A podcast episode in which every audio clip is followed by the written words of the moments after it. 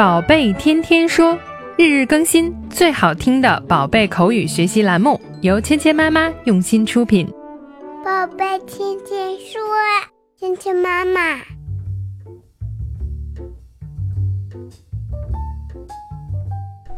嗨，亲爱的小朋友们，欢迎回到芊芊妈妈和博宁哥哥带给你的宝贝天天说。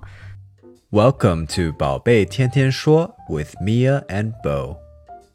在博物馆里，佩奇看到了自己非常喜欢的东西，是哪些呢？就是女王曾经用过的王冠和宝座。博物馆里的这些文物让佩奇非常的感兴趣，他呢甚至想象自己就是过去的女王。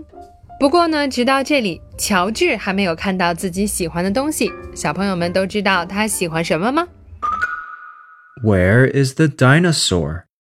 He's somewhere in the room. I can't see him。小朋友们都知道，乔治最最喜欢的呀就是大恐龙了。那他们呢到了恐龙的展厅里面，不过呢两个小朋友看了一圈都没有找到恐龙在哪里。佩奇问道：“Where is the dinosaur？” Where is the dinosaur？恐龙在哪里呀？Dinosaur，恐龙。Where is the dinosaur？ 恐龙在哪里呀？小朋友们找不到什么东西的时候，都可以用这个句子来提问：Where is the teddy bear？泰迪熊在哪里呀？Where is the crown？王冠在哪里呀？Where is the dinosaur? 恐龙在哪里呀？He's somewhere in the room.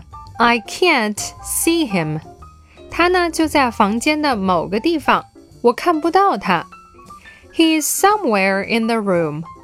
Somewhere 指的就是某个地方。He's somewhere in the room. I can't see him. 我看不到他。佩奇和乔治到了恐龙的展厅，但是呢，却到处都找不着恐龙，怎么回事呢？原来啊，是他们个子太小了，根本意识不到旁边的庞然大物呢，就是恐龙的化石。Where is the dinosaur? He's somewhere in the room. I can't see him.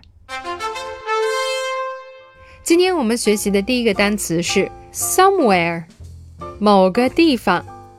somewhere，somewhere。somewhere, somewhere, somewhere。今天我们学习的第二个单词是 dinosaur，恐龙。 dinosaur, dinosaur, dinosaur, dinosaur, dinosaur. 接下来，我们来练习今天的跟读作业。Where is the dinosaur? Where is the dinosaur? He's somewhere in the room. I can't see him. He's somewhere in the room. I can't see him. Where is the dinosaur? Where is the dinosaur? He's somewhere in the room. I can't see him. He's somewhere in the room. I can't see him. 接下来我们来玩你问我答。Where is the dinosaur?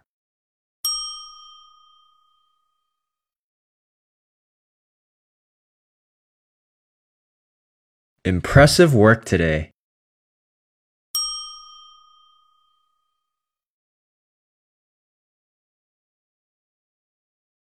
He's somewhere in the room. I can't see him. Terrific. 好，今天的内容就到这里了。小朋友们学会了吗？更多精彩的内容，请关注“芊芊妈妈儿童英语”的微信公众号，还有喜马拉雅专辑。我们明天不见不散。